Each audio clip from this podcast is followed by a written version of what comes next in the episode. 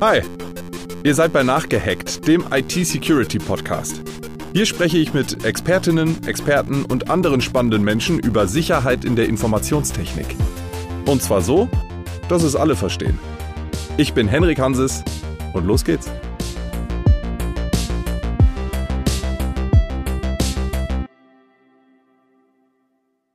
Laut einer Umfrage vom September glaubt jede und jeder dritte Amerikaner an die Big Lie, also an die große Lüge, dass Joe Biden nur US-Präsident geworden ist, weil er Wahlbetrug im großen Stil betrieben hat. Es gibt keinerlei Beweise, es ist halt eben nur eine Behauptung. Fake News. Ein Begriff, der spätestens seit der Präsidentschaft von Donald Trump allgegenwärtig ist. Weil sich Fake News insbesondere im Internet rasend schnell verbreiten und in letzter Konsequenz eine Gefahr für uns alle darstellen können, haben wir uns dazu entschlossen, eine Folge darüber zu machen. Unsere beiden Gäste sind Teil des Projekts No Fake. Ziel dieses Projekts ist die Entwicklung eines KI-gestützten Assistenzsystems zur Unterstützung von Crowdworkern, um Desinformation schnell zu erkennen. Was für ein Riemen. Vielen Dank für die Info. Aber was bedeutet das genau? Wieso ist das überhaupt wichtig und gelingt es damit vielleicht Fake News künftig unschädlich zu machen? All das bespreche ich mit Caroline Lindekamp. Sie ist Journalistin bei der Rechercheorganisation Korrektiv und mit Robert Nickel, Associate Professor im Bereich des Electrical and Computer Engineering an der Bucknell University in Lewisburg, Pennsylvania, USA. Kurz gesagt, Experte für künstliche Intelligenz. Euch beiden herzlich willkommen bei Nachgehängt. Hallo. Dankeschön. Wir beginnen jede einzelne Podcast-Folge mit den drei äh, Einstiegsfragen und die erste lautet: Wofür nutzt ihr euren Rechner am häufigsten? Ich fange mit dir an, Caroline. Fürs Internet. Schlicht und ergreifend. Ja, genau. Okay. Also ich weiß nicht, im Internet äh, zum Prokrastinieren, äh, zum Arbeiten und manchmal sind im Journalismus die Grenzen zwischen den beiden fließend. Okay. Wie ist bei dir? E-Mail, glaube ich. Äh, ja, das ist so ein Zeitvernichter. Wie viele relevante E-Mails kommen bei dir täglich rein? Relevante, sehr wenig, aber ir irrelevante halt sehr viel. Und das ist leider nicht offensichtlich vom Titel. Und man muss also wirklich jede einzelne E-Mail kurz angucken äh, ich versuche das unter eine Sekunde pro E-Mail zu halten und aus den, was weiß ich, 100, die man so kriegt am Tag, äh, sind vielleicht 10, die wirklich wichtig sind. Der Rest ist alles Müll. Okay, klingt aber immerhin schon mal nach einem ganz guten Konzept, sich dadurch zu wuseln. Woran denkt ihr zuerst, wenn ihr IT-Security hört? IT was? IT ist auch eine Antwort. Sehr gut, okay. Äh, Computerviren, also das ist so ähm, das ist das, ja, das denke ich als erstes dran halt. Ne?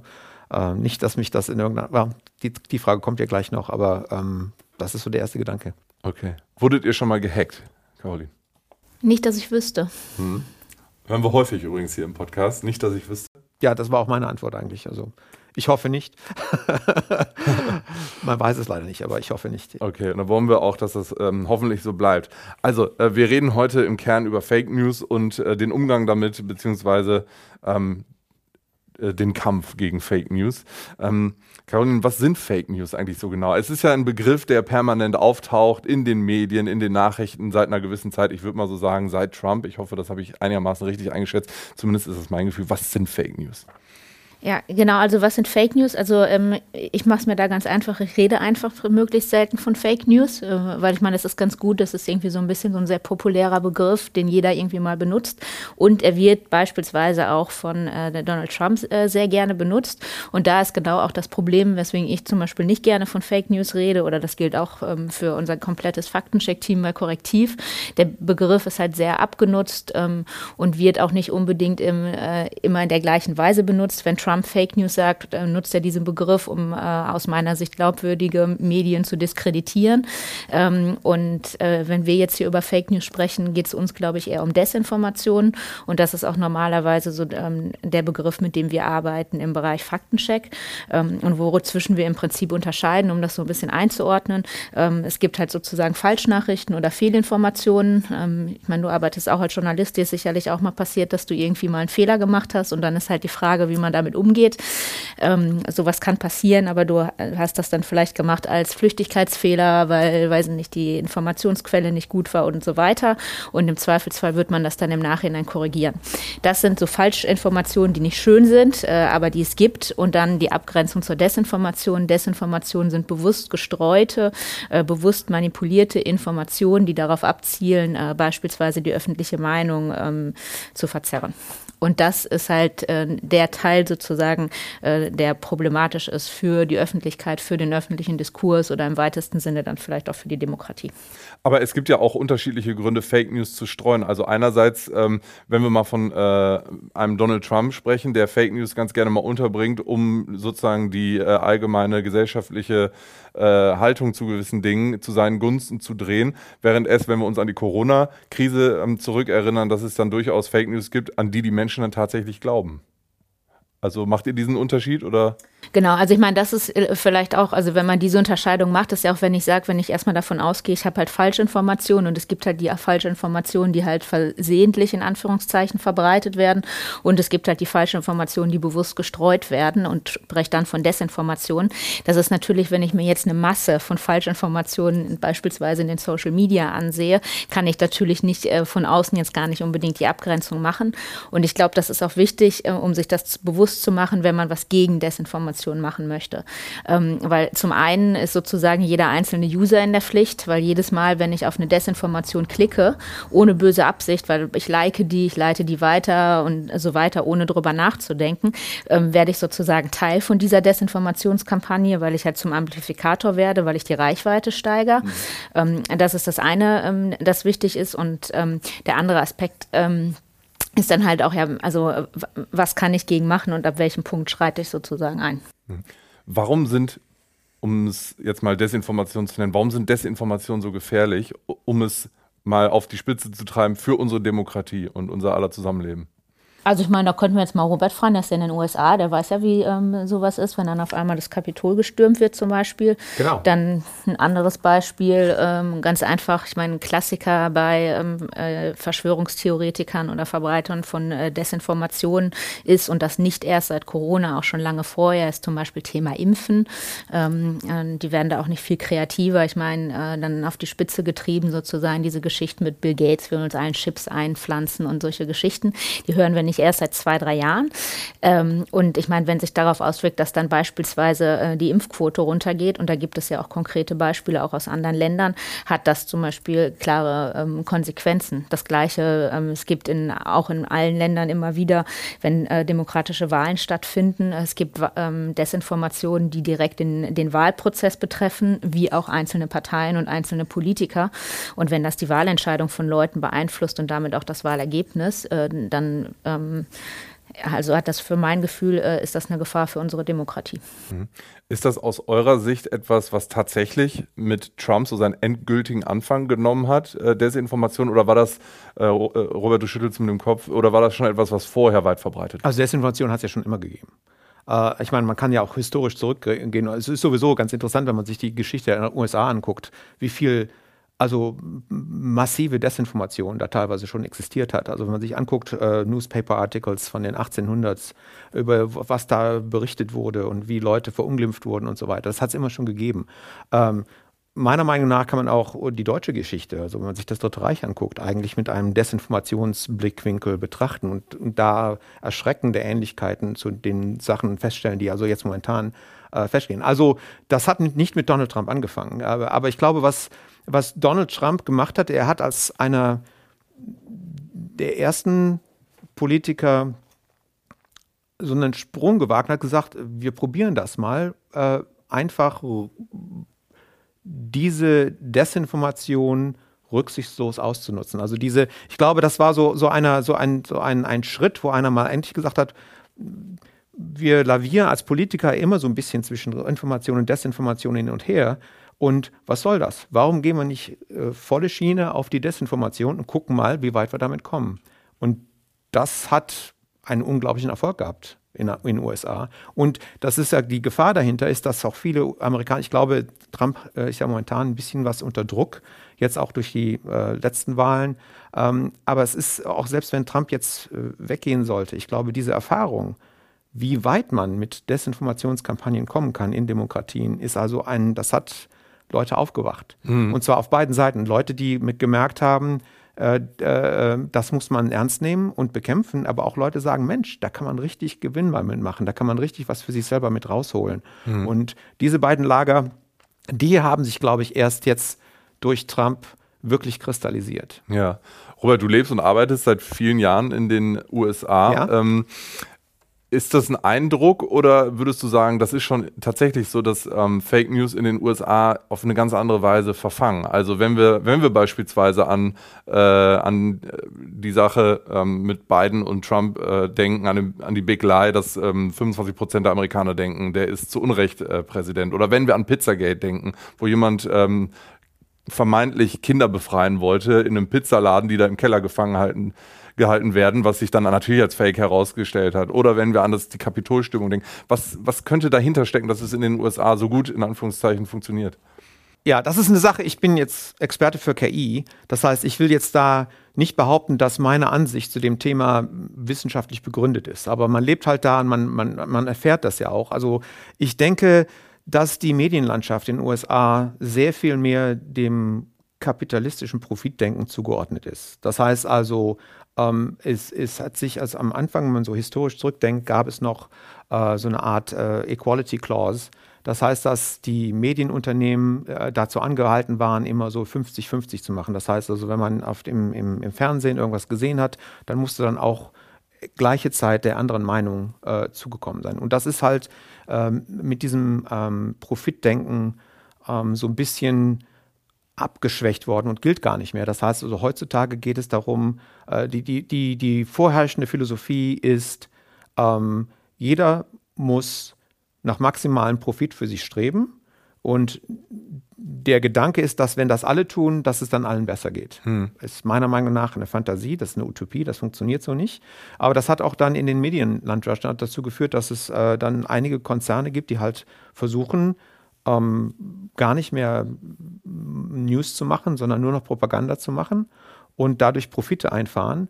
Und dass das halt in den USA gar nicht mehr möglich ist, sich wirklich ein, äh, ja, wie hier in Deutschland, ähm, es wird immer sehr viel auf die, auf die öffentlich-rechtlichen äh, Nachrichten äh, und so weiter geschimpft. Aber ich von USA sehe das eigentlich sehr positiv. Also, die es ja in der weiß, Form da nicht gibt. Äh, genau, das heißt, äh, das heißt, hier wird man als Bundesbürger doch immer wieder gezwungen, sich auch mal ähm, vielleicht im Fernsehen äh, Sachen anzuhören, da denkt man, da ärgert man sich, das hat der schon wieder so verzählt und so weiter und so weiter.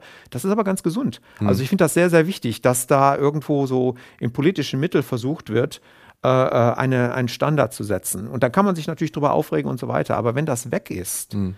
Und man merkt, wie in den USA, wie sich die Leute dann in ihre Rabbit Holes, also in ihre, in ihre Echokammern zurückziehen können, das ist im Prinzip das. Das heißt, die, da ist es mittlerweile so, dass Leute sich gar nicht mehr mit anderen Meinungen auseinandersetzen müssen. Die mhm. haben also ihren Fox News Sender und es gibt für die, für die liberal gesinnten Leute den MSNBC. Das ist also nicht nur auf den rechten Seiten, sondern das gibt es auch auf der linken Seite. Und die Leute hören sich dann halt nur noch das an, was ihnen zeigt, dass sie ja recht haben mit ihrer Meinung. Und, mhm. und dann gibt es dann durch das Internet dieser Verstärkungseffekt, dass man also dann auch viele Leute findet, die dann der gleichen Meinung sind und dann dann meint, ja, weil alle Leute, mit denen ich mich unterhalte, die sind alle der Meinung, dass der Trump doch gewonnen hat. Wie kann das sein, dass der verliert? Ich kenne doch tausende von Leuten, die, die, die sagen alle, der ist der bessere Präsident. Kann doch gar nicht sein. Wo sind denn die Leute, die für den beiden wählen? Hm. Und dann sind man die plötzlich, die sind Leute wirklich fundamental davon überzeugt, dass die Wahl gestohlen wurde. Hm. Weil das ist aus ihren, das ist halt ihre Erfahrungswelt. Alles um mich herum sagt immer, ich kenne gar keine Leute, die den, die den, den beiden gewählt. Kann doch gar nicht sein. Ja. Ja. Und also so funktioniert das dann halt auch. Okay. Caro, äh, wie, wie schätzt du denn die Lage in Europa und insbesondere, also im westlichen Europa und insbesondere in Deutschland ein? Glaubst du, wir sind von amerikanischen Verhältnissen noch sehr weit entfernt? Sind wir auf dem besten Weg dahin oder glaubst du, dass wir schon uns da noch abgrenzen können? Ähm also ich glaube, dass, äh, dass wir in Deutschland und auch in weiten Teilen Europas mit Blick auf Desinformation besser aufgestellt sind, einfach weil wir ein anderes Mediensystem haben. Obwohl das sage ich jetzt vielleicht vor allem ähm, eher für Deutschland, genau wie Robert gerade schon gesagt hat. Wir haben beispielsweise den öffentlichen Rundfunk, ähm, worüber ich äh, als Nutzer und auch als Journalistin sehr, sehr froh bin.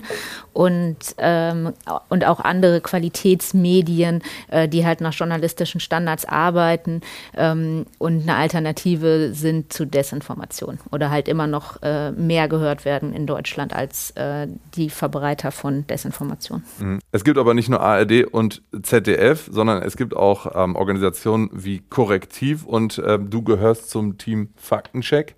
Und ähm, da würde mich interessieren, wie läuft denn Faktenchecking bei euch, bei Korrektiv? Also eigentlich vielleicht passt es auch ganz gut zu dem, was Robert gerade schon gesagt hat, weil genauso wie Desinformationen jetzt kein neues Phänomen sind, seitdem es beispielsweise einen Donald Trump gibt ähm, im, äh, in der Politik, ähm, sind halt ist auch Faktenchecken nicht wirklich neu. Also ich meine, Faktenchecken ist im Prinzip so das Grundhandwerk äh, im Journalismus. Ähm, und was sich halt über die ähm, letzten Jahre herausgebildet hat, ist, dass es so ein eigenes journalistisches Genre geworden ist.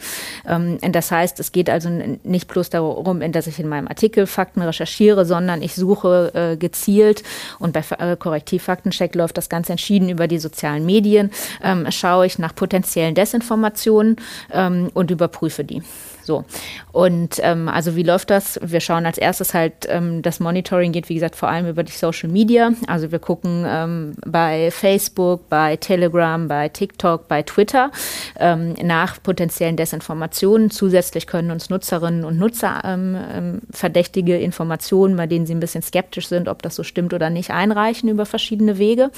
Ja, und daraus wird dann halt sozusagen ausgewählt, was können wir überhaupt checken.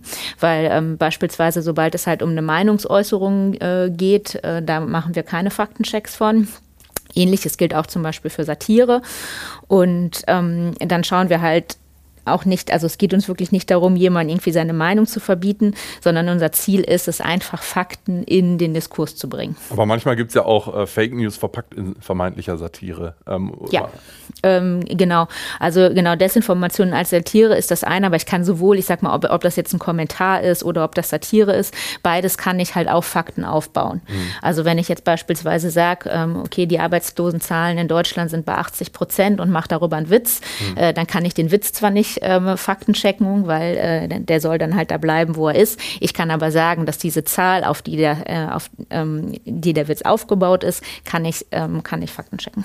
Okay. Ähm, und ist Faktencheck dann richtig oder falsch oder ist es ein bisschen komplexer, dieses System? Nee, ähm, es ist, glaube ich, wie das Problem an sich. Äh, ich nehme da auch immer ganz gerne unsere Bewertungsskala als Beispiel.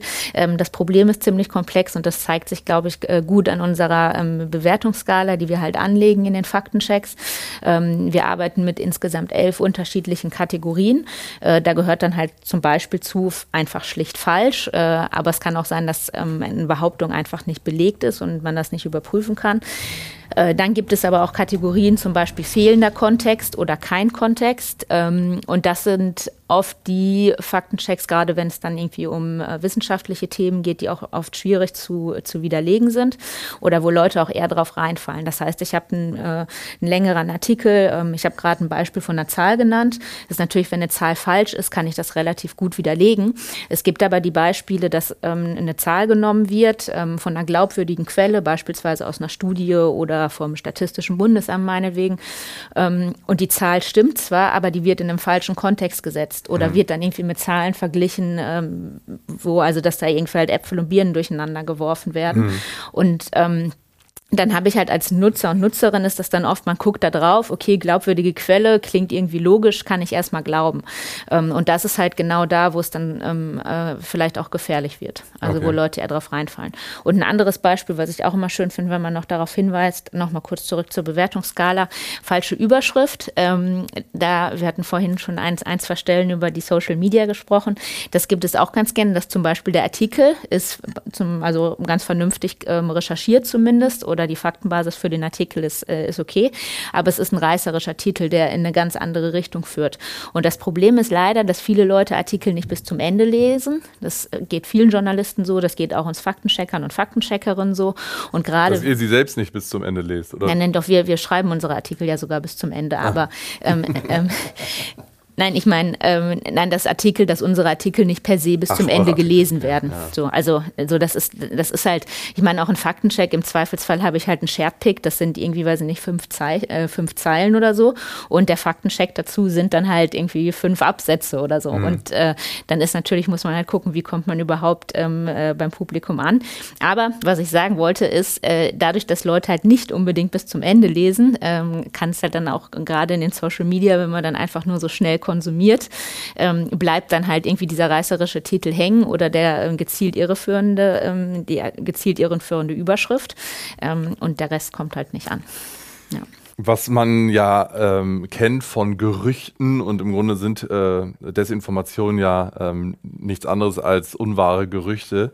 Die verbreiten sich schnell und machen sich ganz gut in der Geschichte, aber die Wahrheit dahinter dann äh, zu verbreiten, fällt dann immer wesentlich schwieriger oder schwerer, weil, weil es einfach dann nicht so eine sexy Information ist, dass das, was man sich dazu wirft und was man da skandalisiert, einfach nicht der Wahrheit entspricht. Wie stellt ihr denn sicher, dass ihr tatsächlich auch die Menschen erreicht? So ganz sicherstellen können wir das nicht und das ist auch so ein bisschen die Krux von Fakten, ähm, äh, von, ähm, von Fact-Checking ganz allgemein, also was auch nicht nur uns bei Korrektiv betrifft, sondern wir haben in Deutschland gibt es noch eine Reihe von anderen Organisationen und Medien, die Fact-Checking machen und das gleiche gilt halt auch ähm, fürs Ausland.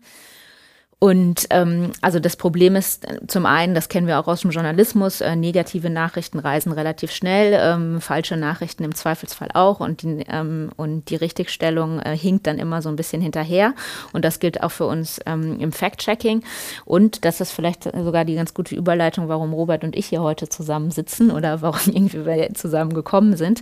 Ähm, wir kommen natürlich nicht hinterher. Also mit Fact-Checking alleine kann man das Desinformationsproblem nicht lösen, weil ich weiß nicht, wie viele ähm, Faktenchecker wir bräuchten in Deutschland, um irgendwie alle ähm, äh, alle Falschnachrichten in den Social Media zu flaggen. Ähm, das, das wird nicht funktionieren. Und deswegen überlegen wir halt bei Korrektiv, ähm, ähnlich wie auch viele andere Organisationen, wie kann man halt beim Fact-Checking ähm, äh, vorankommen und irgendwie neue Wege ähm, versuchen. Ja. ja. und über einen dieser neuen Wege wollen wir jetzt mal sprechen. Äh, no Fake, das ist das Projekt, das äh, unter anderem ihr mitbegleitet oder ähm, mitverantwortet. Ähm, was steckt hinter dem Gedanken No Fake, hinter diesem Projekt, was ihr da macht? Ja, also die, die, der wichtige Gedanke dahinter ist, dass halt die falsche Information schneller reist als die richtige Information. Das heißt, das ist ein Skalierungsproblem. Wir haben nur eine begrenzte Anzahl hart arbeitender Journalisten und die können halt die, ganze, die ganzen Fehlmeldungen nicht alle äh, bewältigen. Und dann ist die Frage, wie macht man das? Die ursprünglichen äh, Gedanke wäre natürlich jetzt im, des, im Zeitalter der künstlichen Intelligenz, kann man da nicht Maschinen drauf ansetzen und die das machen lassen. Ähm, das war so ein bisschen ein naiver Ansatz. Der ist vor ein paar Jahren dann mal probiert worden. also ausschließlich Maschinen? Ausschließlich Maschinen. Okay. Und ähm, naja, wie das eigentlich, das war schon sehr naiv. Also da, äh, äh, man hat man hat gesagt, probieren wir halt mal. Man hat also mit diesen Maschinen sehr viel Erfolge in anderen Bereichen erzielt und hat gesagt, ach, probieren wir doch einfach mal, vielleicht funktioniert es ja auch. Und naja, es hat halt nicht funktioniert. Ja. Und äh, dann ist jetzt die Frage, wie, wie macht man das? Ähm, der zweite Gedanke, und das sind also auch nicht nur wir, sondern auch andere ähm, Gruppen, die jetzt daran drehen, ist dann versucht, äh, das über Crowdworking zu machen. Mhm. Ähm, das bedeutet? Äh, heißt eigentlich, dass man äh, sich darauf verlässt, dass es viele Leute gibt, die äh, freiwillig äh, Zeit dafür investieren, ähm, an diesem Problem zu arbeiten. Okay. Da denkt man sich natürlich immer, wie kann das sein in einer profitorientierten Gesellschaft? Geht doch gar nicht. Aber wenn man sich überlegt, wie viel Erfolg solche Seiten wie Wikipedia zum Beispiel hat, die ja vollkommen profitfrei von, von, mhm. von Amateuren oder auch Professionals freiwillig äh, äh, gemacht werden und wie gut die Qualität eigentlich ist. Also gut, äh, Im Forschungsbereich sollte man nie sagen, einen Wikipedia-Artikel zitieren, aber mhm.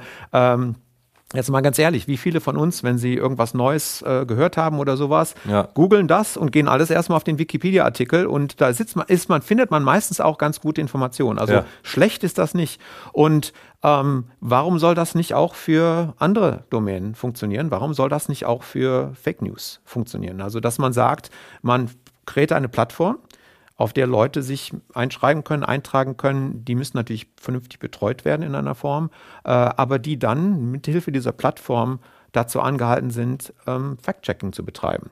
Ähm, das hat dann zwei Effekte. Zum einen hilft das, äh, die Medienlandschaft vielleicht ein bisschen ähm, zu verbessern, in, was Fact-Checking angeht, aber zum anderen auch, dass man auf die Art und Weise vielleicht mehr Leute dazu anregt, äh, mal über das über das Fact-Checking nachzudenken, dass man ihnen Möglichkeiten gibt, ähm, zu lernen, wie Fact-Checking funktionieren soll, was wichtige Kategorien des Fact-Checking sind, was wichtige Prinzipien der Wahrheitsfindung sind, wo man sich darauf verlassen äh, sollte, was, wo man auch äh, lernt, dass man sich nicht auf seine eigene Meinung verlassen sollte, sondern wirklich auf ähm, Hard Facts, mhm. obwohl das natürlich auch wieder eine, schwierig, eine schwierige Sache ist. Das hat also diese zwei Effekte. Zum einen den Skalierungseffekt, dass man versucht ähm, zu skalieren durch die, durch die Crowdworker. Das heißt, dass man nicht nur zehn Journalisten hat, sondern plötzlich Tausende. Und wesentlich mehr Fake News oder Desinformationen dadurch filtern kann, aber auch dann, dass man durch diese Leute halt auch dann Ambassadors findet, sage ich jetzt einfach mal so, mhm. die ein bisschen was davon verstehen und das vielleicht auch mehr in die Gesellschaft tragen. Mhm. Äh,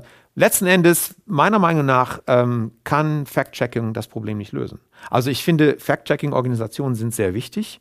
Die müssen auch nach wie vor unterstützt werden, weil die eine wichtige, fundamentale Funktion übernehmen. Ja. Aber ich glaube, das Problem an sich ist ein kulturelles Problem, dass sich äh, durch, da, da muss umgedacht, umgedacht werden äh, und das dauert. Äh, äh, das, das heißt, wir haben jetzt dieses Internet gekriegt.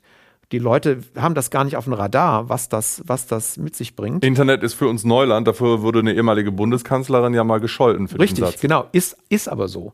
Äh, äh, letzten Endes, meiner Meinung nach, ist das so, wie man sich die industrielle Revolution vorgestellt hat. Also, dass das angefangen hat, dass Maschinen kamen und plötzlich die Leute in die Städte gezogen sind, hat es ein riesen Chaos gegeben. Mhm. Armut ist, ist Kinderarbeit und so weiter und so weiter. Und mhm. es hatte Jahrzehnte gedauert, bis das wirklich kulturell da angekommen sind, dass wir keine Kinderarbeit mehr zulassen, dass wir Arbeitssicherheit vorschreiben und so weiter und so weiter. Mhm. Meiner Meinung nach muss dieser Prozess sich auch jetzt mit dem Internet vollziehen. Also es ist nicht so einfach. Und Fact-Checking ist natürlich ein wichtiger Faktor. Die Fact-Checking-Grundlage äh, muss natürlich gele gelegt werden und ja. dafür sind natürlich Fact-Checking-Organisationen sehr wichtig. Mhm. Aber also ich glaube auch wir jetzt bei Korrektiv, ich meine zum einen Korrektiv, wir sind ein gemeinnütziges Recherchezentrum und wir machen nicht ausschließlich Fact-Checking. Also haben halt auch unsere Redaktion, die Journalismus macht. Ähm, wir haben eine ganze Reihe unterschiedlicher Medienkompetenzinitiativen, die sich halt auch in dem ähm, Projekt ähm, wiederfinden werden und sehen uns auch grundsätzlich als Teil eines Ökosystems, das gegen Desinformationen vor, vorgeht. Ähm, und genau, und ich meine, ich hatte am Anfang schon gesagt, es gibt auch die Möglichkeit, dass Nutzer und Nutzerinnen ähm, verdächtige Informationen bei Korrektiv-Faktencheck einreichen mhm. für, für Faktenchecks, für die Prüfung.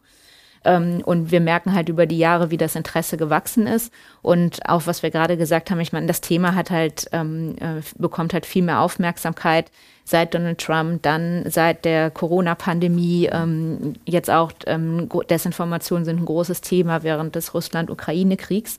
Ähm, und das gibt dem Thema natürlich auch an sich mehr Aufmerksamkeit und ähm, befördert vielleicht auch so die Bereitschaft zu Engagement in dem Bereich. Und auch wenn, ich, wenn wir jetzt mit Leuten reden, also es, ähm, wir geben auch Workshops zum Beispiel von Korrektiv aus äh, und was wir dann auch halt in dem Projekt dann äh, strukturiert machen werden mit den Leuten, die mitarbeiten möchten. Ähm, und das Interesse ist halt groß und die Leute erzählen dann halt auch, dann sitzen die auf einer Familienfeier und sitzen auf einmal in einer Gruppe von Querdenkern und das waren bis vor kurzem, waren es halt einfach nur Tanten und Onkel.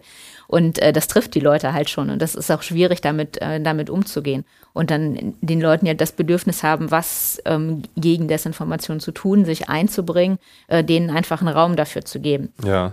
Ähm, ja um jetzt nochmal auf diesen Aspekt der Crowdworker zu sprechen mhm. zu kommen, wie stellt ihr da denn tatsächlich die Qualität sicher? Weil wenn wir jetzt beispielsweise an Wikipedia denken, da ist es ja, also da habe ich oft schon äh, den Moment gehabt, dass ich dachte, hm, das ist nicht mehr ganz aktuell, hm, das ist nicht ganz so richtig.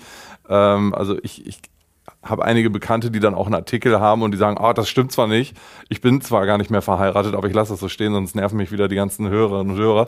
ähm, so, also es, es, ist jetzt auch nicht immer alles richtig, was bei Wikipedia ist, obwohl ich natürlich absolut unterschreiben würde, dass man sich da den ersten Überblick ähm, holen kann, aber bei Fact-Checking, es geht halt um Fakten und die müssen halt stimmen. Wie wollt ihr das sicherstellen? Ja, also Wikipedia ist in unseren Faktenchecks keine, äh, keine glaubwürdige Primärquelle, die man zitieren dürfte. Äh, und das ist zum Beispiel eine Sache, die wir dann den Leuten, die sich dem Faktenforum hoffentlich anschließen werden, ähm, vermitteln. Vielleicht noch mal ganz kurz, wie wir das planen. Ähm, also ähm, wir sind vier Verbundpartner im, äh, im Projekt NoFake. Ähm, dazu gehört halt äh, Korrektiv äh, und halt drei Hochschulinstitute aus unterschiedlichen Bereichen. Ähm, und wir fangen äh, an, dass wir eine Plattform aufbauen. Also da können sich dann, also vielleicht kann man es vergleichen mit Facebook, wo wir gerade eh schon bei den Social Media waren, aber sozusagen es gibt einen geschlossenen Mitgliederbereich, ähm, wo sich Leute anschließen können, um dann halt Teil dieses Faktencheck-Prozesses, den wir auf der Plattform abbilden, die Plattform soll Faktenforum heißen, ähm, teilzunehmen.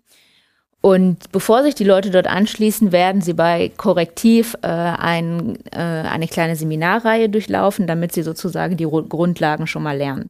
So, und ich meine, was heißt die Grundlagen? Da gehören halt dann zum Beispiel dazu, einfach mal so ein bisschen Quellenkompetenz zu vermitteln. Ähm, welche Quellen sind dann überhaupt möglich für einen Faktencheck? Ähm, es gibt eine ganze Reihe von sehr praktischen Tools, die auch öffentlich zugänglich sind, von denen man einfach nur wissen muss, äh, wie die funktionieren, ähm, um Online-Recherche zu machen. Ähm, vielleicht gibt es Leute, die vor allem gerne schreiben möchten. Äh, dann kann man denen auch das beibringen. Genau, und so kommen die Leute dann äh, halt in diesen Mitgliederbereich auf die Plattform und was vielleicht ein bisschen der Unterschied ist zu zum Beispiel Wikipedia. Ähm, Wikipedia ist ja im Prinzip eine Crowd, die komplett in sich organisiert ist. Ähm, und wir haben, ähm, wir planen für das Faktenforum äh, sozusagen ein redaktionelles System drumherum. Das heißt, bevor irgendwelche Informationen, die recherchiert werden, die zusammengestellt werden aus dem Faktenforum, letztlich publiziert werden, wird es immer eine Redigatur von okay. uns ausgeben von professionellen Journalisten. Wobei wir schon das Ziel haben, ähm, Robert hatte gesagt, das Ganze soll halt irgendwie skalieren. Ähm, und idealerweise ist es halt so, dass die, dass die Crowd, dass die Community auf dem Faktenforum wachsen wird über die Zeit und äh, die Leute einfach auch gegenseitig voneinander profitieren, beziehungsweise Leute, die dann halt auch länger dabei sind, äh, sich insoweit weiterbilden, dass sie dann halt auch ähm, weiterführende Aufgaben äh, übernehmen können. Aber grundsätzlich ähm, ist sozusagen die Publikationsverantwortung äh, liegt dann bei Journalisten aus unserem Projekt heraus aus. Und so stellt ihr auch sicher, dass da nicht irgendwie, schöner Begriff, Partikularinteressen dann ähm, verfolgt werden, dass Leute sagen, ich setze mich jetzt ein Fakten gegen äh, Klimawandel ähm, Leugner ja, äh, genau. zu finden. Ja, ja? genau. Ich meine, das kann halt, das kann halt für so ein Anliegen sein, beispielsweise, ähm, weil Klimawandel ist tatsächlich ein Dauerbrenner äh, im Monitoring. Es gibt viele Desinformationen, ähm, wo es explizit um äh, den Klimawandel geht. Ähm, und ähm, genau, und da halt zu schauen, das gleiche gilt aber auch für politische Meinung. Also mhm. wenn jetzt jemand sagt, äh, er möchte besonders gern weiß ich nicht, er findet hält nicht viel von Partei X oder Y, dass er dann äh, genau in die Richtung sozusagen, ja. äh, sozusagen Faktencheck, genau. Und das ist halt, das sind dann halt auch die Standards, die wir vermitteln müssen. Und worüber wir jetzt sprechen, sind ja im Prinzip so die grundlegenden Standards, die auch jeder ähm, Journalist irgendwann mal im Studium, in, weiß nicht, bei seinen ersten Praktikern in der Redaktion gelernt hat und halt fortlaufend sich dann hoffentlich auch ins Gedächtnis ruft bei seiner Arbeit. Und es ist aber tatsächlich dass dieser Anspruch an Objektivität und auch so ein Stück weit einer Nüchternheit und auch einer großen Transparenz, wie der Rechercheweg war, ähm, dass das für das Faktenchecken noch umso mehr gilt. Okay. Du hattest äh, gerade von den äh, Akteuren äh, gesprochen, die da im Boot sind. Welche sind das nochmal? Genau. Ähm, also zum einen, dass wir hier so zusammen sitzen oder dass wir dieses ähm, Konsortium, diese Verbundpartnerschaft für NoFake haben, ist, glaube ich, auch bezeichnend für das Problem, weil das ist halt letztlich ein Problem, mit dem wir es zu tun haben, das in ganz viele Bereiche reingeht und das wir, glaube ich, mit unseren alten und bisherigen Konzepten nicht mehr lösen können, äh, sondern wo es halt sinnvoll ist, interdisziplinär zusammenzuarbeiten. Und zum einen haben wir halt Verbundpartner Korrektiv, wir sind sozusagen der Praxispartner und ich weiß, also irgendwie so der Impact-Partner oder sowas heißt das, glaube ich. Ja. Genau. Und dann ähm, drei Hochschulinstitute. Äh, das ist einmal äh, meine Heimatuni, ähm, das Institut für Journalistik in, äh, an der TU Dortmund ähm, und da der Professor für Medienrecht, äh, weil es geht halt natürlich auch um die Frage, wie kann man das Ganze regulieren, beziehungsweise wenn wir die Plattform aufbauen, ähm, wie wird, ähm, äh, wie sind da Haftungsfragen und so weiter. Und dann würde ich einfach mal direkt an Robert übergeben weil dann geht es nämlich um die technischen Sachen, wo er sich viel besser auskennt. ja, genau. Das sind also äh, zwei Gruppen. Äh, ähm, die haben ursprünglich alle an der äh, Ruhr-Universität angefangen. Das ist die Gruppe von Tatjana Scheffler, Professor Scheffler. Mhm. Ähm, die beschäftigen sich mit Computerlinguistik. Ähm, wie das zusammenpackt oder da reinpasst, äh, können wir gleich vielleicht drüber sprechen. Mhm. Und die andere Gruppe, äh, das ist die Gruppe von äh, Frau Professor Colossa ähm, im Bereich der kognitiven Signalverarbeitung. Das ist auch im Prinzip wie ich an die ganze Sache mit, mit, mit reingekommen bin. Wir kennen uns schon seit mehreren Jahren. Ich habe auch schon, bin immer wieder an mehr, seit mehreren Jahren jetzt hier an der Ruhr-Uni, äh, immer die Sommer da gewesen, habe verschiedene Sabbatical hier gemacht und so weiter und äh, haben uns dann kennengelernt. Äh, Frau Kolossa ist allerdings jetzt, Professor Kolossa ist jetzt nach an die TU Berlin umgezogen. Das heißt, ich hatte das Projekt dann auch mitgenommen. Das heißt, also momentan ist äh, Professor äh, Scheffler hier äh, an der Ruhr-Universität im Bereich der Computerlinguistik und wir haben das, den einen Teil des Projektes mit an die TU Berlin genommen im Bereich der kognitiven Signalverarbeitung. Hm. Robert, du bist ja kein Journalist, du bist Richtig. Ingenieur. Richtig, ja. Du bist, wie ich es auch gerade in der Anmoderation gesagt habe, Experte für künstliche Intelligenz. Okay, ja. Äh, nimmst du das hin? Das nehme ich hin, ja. Okay. Ähm, Du hast aber auch gerade gesagt, Faktenchecking nur mit künstlicher Intelligenz, äh, das funktioniert nicht, aber künstliche Intelligenz kann unterstützen. Ja. Und äh, wie sieht das genau bei NoFake aus in diesem Projekt? Ja, das sind ganz pragmatische, äh, praktische Fragen. Also äh, wenn man zum Beispiel sich das Monitoring anguckt, kommen da alle möglichen Messages oder Nachrichten herein. Und da muss man davon ausgehen, dass nicht, viel, nicht alle von diesen Nachrichten möglicherweise es wert sind, dass man da einen Journalisten drauf ansetzt, um die, um die zu erforschen und so weiter. Oder dass man das eben, eben in unsere Plattform überträgt und sagt, da sollen sich jetzt mal Crowdworker drum kümmern. Das heißt, so die erste Frage ist, ist es möglich, so eine Art Vorsortierung durchzuführen, wo man sagt, sagt, diese äh, äh, ankommenden Meldungen äh, in eine Liste einträgt, sondern das, das scheint jetzt doch sehr dringend zu sein, dass man das mal überprüft, wohingegen andere Sachen, oh, ich habe gestern eine Frau mit einem roten Pudel gesehen, kann das sein? Vielleicht jetzt nicht so wichtig, ja. äh, dass man also solche Sachen irgendwie. Also wahrscheinlich eine Fake News, die sich wahrscheinlich sowieso nicht durchsetzt. Äh, genau, die also nicht viral wird oder sonst irgendwas, genau. Und äh, da kann man schon eine ganze Reihe technischer Ansätze äh, bringen, die einem so ein bisschen die, die das Vorsortieren hilft. Letzten Endes muss da immer natürlich jemand drüber gucken, also muss immer ein menschliches Auge sich die Sachen nochmal angucken. Aber eine KI kann schon ähm, sehr viel unterstützende Arbeiten dahin, dahingehend äh, unterbringen. Das heißt, dass man sagt, okay, das ist jetzt wichtig, das ist weniger wichtig. Andere Sachen sind, äh, kommen Anfragen rein zu irgendeinem Thema, ähm, existiert dazu schon vielleicht ein Faktencheck. Vielleicht ist gerade diese Nachricht auch schon von jemand anders eingereicht worden. Gibt es eine KI, die diese Datenbank durchsucht und ah ja. sagt, äh, Moment mal, zu dem Thema haben wir schon was und dann das vielleicht auch automatisch, da gibt es also einen Chatbot, den wir haben, wo man Sachen einreicht, mhm. wo der Chatbot dann sagt, guck mal, dieser Artikel hier, den haben wir schon mal, ist der vielleicht genau das, der Artikel, den du brauchst, um deine, um deine Anfrage schon abzuhaken oder zu bestätigen. Das könnte auch eine KI machen, möglicherweise. Und da arbeiten wir jetzt in Berlin dran. Okay. Und da gibt es also viele andere Sachen. Ähm, Kleinigkeiten. Ähm, es ist gerade bei den, bei den ähm, Faken, bei der Missinformation ist es häufig so, dass Missinformationstexte oder manipulierte Texte in Bilder eingebettet sind. Für die Hörerinnen und Hörer, das war ein LKW. Ja, genau. Und, und äh, das hat verschiedene Gründe. Zum einen ist das, das so, dass es äh, auf Twitter und anderen Plattformen, glaube ich, einfacher ist, solche Bilder einfach zu teilen, als irgendwie Texte zu kopieren mhm. und so weiter. Auf der anderen Seite steckt da auch so ein bisschen glaube ich, die Motivation der Leute dahinter, die diese postkartenähnlichen Sachen fabrizieren, ähm, weil natürlich gerade die maschinelle Suche nach Inhalten dadurch erschwert wird, dass sie halt nicht textlich vorliegen, sondern in, so verpixeliert in solchen Bildern. Mhm. Und dadurch macht das, wird das für Facebook und andere Companies schwieriger. Äh, da muss dann wirklich jemand drauf gucken. Und äh, da könnte eine KI auch helfen, die also zum Beispiel automatisch diese Texte versucht, aus diesen Bildern herauszuholen. Dass ja. man also das gar nicht erst abtippen muss. Ja. Also da gibt es viele, viele so Einzelschritte, wo die KI schon deutlich helfen kann. Oder zum Beispiel auch äh, überprüft, von wem ein gewisser Text kommt. Richtig, aber da braucht man keine KI von. Das ist, äh, oh, ja gut, also da gibt es dann diese Metadaten, die von, ähm, die mitgeliefert werden da steht dann also der, äh, der Absender mit dabei, da steht auch dann, wo, von wo das abgesendet wird. Da kann man dann auch dann, äh, das würde ich jetzt nicht KI nennen, äh, so einen Netcrawler schreiben, der dann einfach rausgeht und dann auf dem Internet guckt, wo ist der, wo ist der her, welche andere Tweets hat der gemacht und so weiter und so weiter. Es gibt natürlich auch Möglichkeiten, wie man, das haben wir, da haben wir im Prinzip angefangen, äh, einfach aus Texten heraus zu verstehen, ob die vom gleichen Autor geschrieben wurden oder nicht. Das ist schon ein bisschen schwieriger. Da braucht man eine KI für. Ähm, da haben wir ähm, vor ein paar Jahren auch mit dran gearbeitet. Also das sind auch so Beispiele, die man benutzen könnte.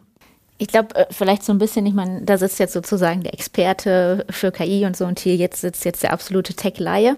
Äh, und bei den Hörern, ich weiß nicht, wie sich das so ein bisschen aufteilt, aber da gibt es wahrscheinlich auch beide. Ähm, und ähm, ich finde das eigentlich ein ganz gutes Beispiel, weil wir jetzt die ganze Zeit von KI, von künstlicher Intelligenz gesprochen. Ich finde, wenn man sich das von außen anhört und man hat halt keine Ahnung davon, weil das so riesig komplexe statistische Verfahren sind und so unglaublich viele Zahlen, die man sich überhaupt nicht menschlich vorstellen kann, ähm, dann wirkt das so ein bisschen, äh, ja, so wie so ein bisschen so eine unverständliche Blackbox, der ich so mehr oder weniger ausgeliefert bin. Und je mehr ich jetzt ähm, dank Robert und äh, den anderen äh, Projektpartnern mich mit diesem Thema beschäftige, finde ich eigentlich, wenn man von Machine Learning spricht, finde ich das eigentlich ganz nett, weil ich finde, das macht das ganze Thema so ein bisschen zugänglicher. Mhm. Und auch die Beispiele, die Robert gerade aufgezählt hat, es ist jetzt halt nicht so, dass ich jetzt einfach, weiß ich nicht, eine URL in den äh, Algorithmus fütter und der spuckt mir dann ein Ergebnis aus, sondern das ist halt wirklich, dass man schauen muss, okay, es gibt halt diese unterschiedlichen Arbeitsschritte im Faktencheck-Prozess und was kann ich davon automatisieren, was kann ich schneller erledigen, was kann ich effizienter erledigen, was kann ich vielleicht sogar besser erledigen, wenn ich unterstützt werde, ähm, halt von meinetwegen einer KI, aber vielleicht besser gesagt, vielleicht von einem ähm, ja, von, von einem Algorithmus. So. Ja. Also, und ich weiß nicht, äh, das ist so ein bisschen, das ist ein Zitat, das äh, habe ich oft von Dorothea Kolosser äh, gehört. Sie sagt dann immer, wir wollen keinen Blackbox-Algorithmus. Also halt genau dieses Gefühl, ich habe da diese große künstliche Intelligenz, äh, die mhm. ich mir nicht erklären kann, sondern wirklich das aufzubrechen und äh, für den Nutzer, also letztlich dann auch halt sozusagen die Crowdworker oder die Community-Mitglieder auf dem Faktenforum, dass das für die total nachvollziehbar ist, was passiert da jetzt eigentlich gerade. Hm. Und dass man halt, ähm, dass, dass wir wirklich schauen wollen, wie kann man äh, halt Mensch und Algorithmus gewinnbringend irgendwie zusammenkriegen. Um sozusagen äh, eine Blackbox zu verhindern, vielleicht wagen wir einfach mal ganz kurzen Ausflug in die, ich habe es mir aufgeschrieben, Sentimentanalyse. Sentimentanalyse, genau. Ja, richtig. Achso, ich habe genau. falsch ausgesprochen. Nee, das ist okay. Sentiment, Sentiment sagt man auf Deutsch, glaube ich. Das ist, das ist so alles so auf Englisch, Deutsch irgendwie. Ich weiß manchmal auch selber gar nicht, weil ich in den USA lebe, spreche ich das eigentlich natürlich immer Englisch aus, aber es kann gut sein, dass auf Deutsch man Sentiment sagt. Das ist äh, gut möglich, weiß ich nicht. Also ich sage Sentiment okay. vom Englischen. Ich glaube, man kann beides. Man kann beides, ja. Okay. Also ähm, ich glaube, es ist natürlich leichter, wenn man Sätze vor sich sieht, die geschrieben sind. Äh, ähm, es geht ja nämlich tatsächlich um die Bewertung von Sätzen, wie sie gemeint sind. Könntest genau. du es vielleicht einfach mal begriffig versuchen zu erklären? Ja, also das ist eine, ähm, eine, eine ein Problem in der KI, ein Problem im Maschinen, maschinellen Lernen. Das heißt, man stellt sich vor, man hat einen Tweet oder einen Satz, ähm, sagen wir mal, ach, die Pizza gestern war aber lecker oder den anderen, der Film, den wir gestern gesehen haben, der hat mich jetzt gelangweilt. Ähm, von uns Menschen ist da immer, weiß man genau Bescheid, das ist jetzt positiv gemeint und das ist jetzt negativ gemeint. Und es gibt auch natürlich auch Sätze, die sind neutral, die sind einfach nur Fakten. Aber ähm, für uns Menschen ist es relativ einfach, diese, dieses, dieses, ähm, das rauszufinden. Die Frage ist, kann man das einer künstlichen Intelligenz beibringen, dass mhm. wenn man dir einen Satz gibt, dass sie rausfindet, das ist positiv gemeint, das ist negativ gemeint. Und äh, das geht ja, das geht und das geht mit maschinellem Lernen. Und wie das geht, ist, man muss einer Maschine dann hunderte, tausende von solchen Beispielsätzen geben, wo äh, die Maschine dann sich das angucken kann und dann entsprechende Features, sogenannte Features, was das ist, komme ich gleich zu, davon, dass die das dann rauslöst. Okay. Die Annotation. Die Annotation ist jetzt der nächste Schritt. Und das ist also eine Sache, die oft auch nicht ganz verstanden wird von den Leuten, glaube ich. Deswegen sollte man da mal drauf hinweisen. Also eine KI kann nicht selbsttätig oder, oder da muss man, die meisten KIs, die es gibt, lernen solche Sachen nicht selbsttätig, dass sie also selber entscheiden, was positiv und negativ ist, sondern da muss sich jetzt wirklich einer hinsetzen und für jeden einzelnen Satz schreiben. Also der Satz ist jetzt ein Beispielsatz, der ist positiv gemeint. Das ist jetzt ein Beispielsatz, der ist negativ gemeint und so weiter und so weiter. Weil wenn man die Daten einfach der Maschine hinsetzt, dann sagt die ja schön, das kann ich mir angucken, aber was soll ich damit? Ja. Das heißt, man muss der Maschine nicht nur, nicht nur sagen, das ist das Beispiel, das ist auch die Information, die du aus diesem Beispiel herausziehen sollst. Und wenn das einmal da ist und nicht nur mit einem Beispiel, sondern mit Tausenden, Hunderttausenden Beispielen, dann kann man so einen Algorithmus konstruieren. Ich weiß nicht, ob Algorithmus eigentlich das Wort ist irgendwie teilweise auch ein bisschen Filter?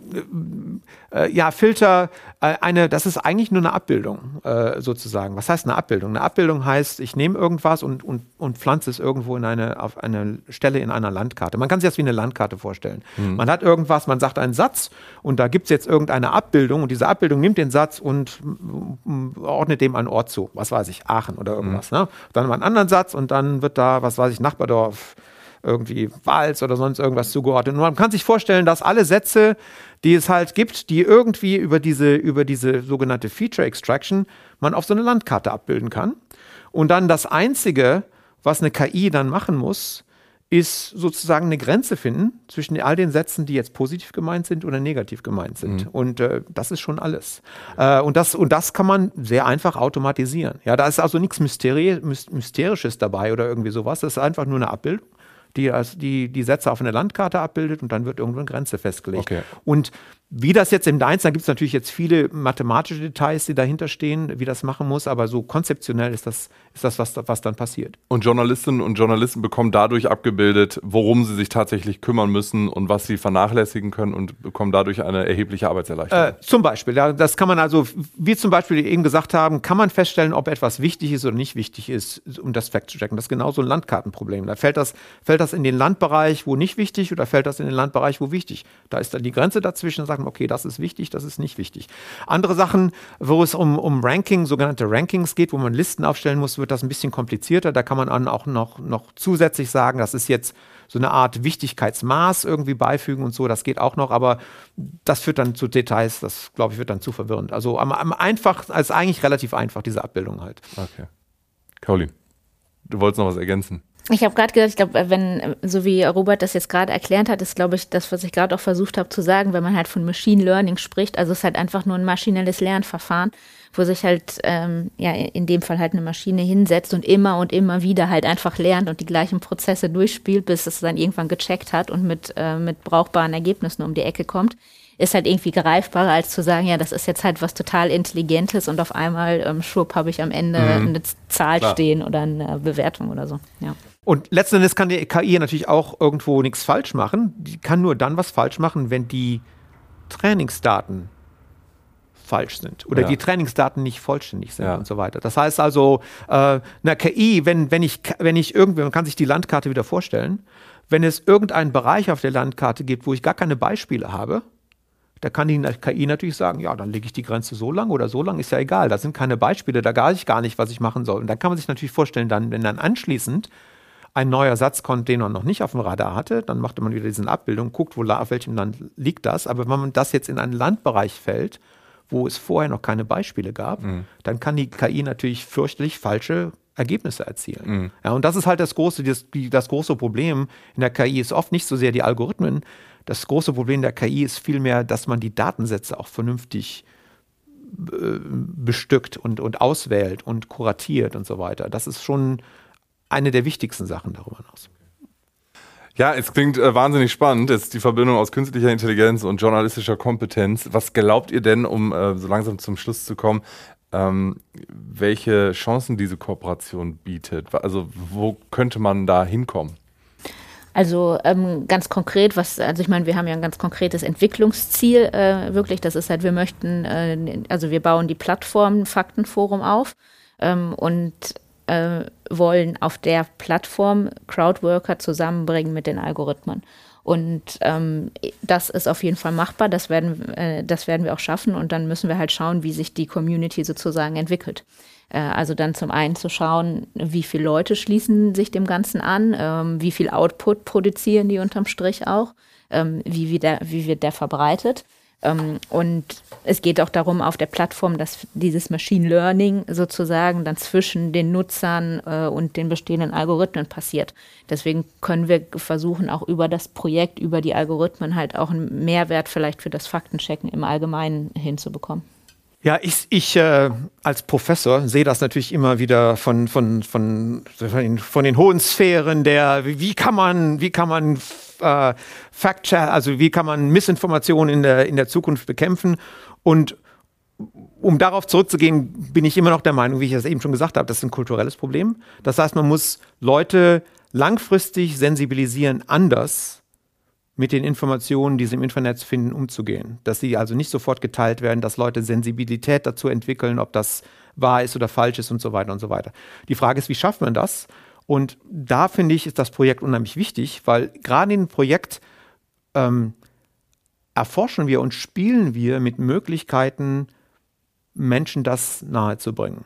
Und ich, ich, ich glaube, dass letzten Endes der wichtigste Aspekt des, dieses, dieses Projektes ist nicht so sehr der, der pragmatische Effekt, dass wir wirklich jetzt 20.000 mehr Fact-Checks gecheckt kriegen. Ob das jetzt einen Riesenunterschied macht, weiß ich nicht.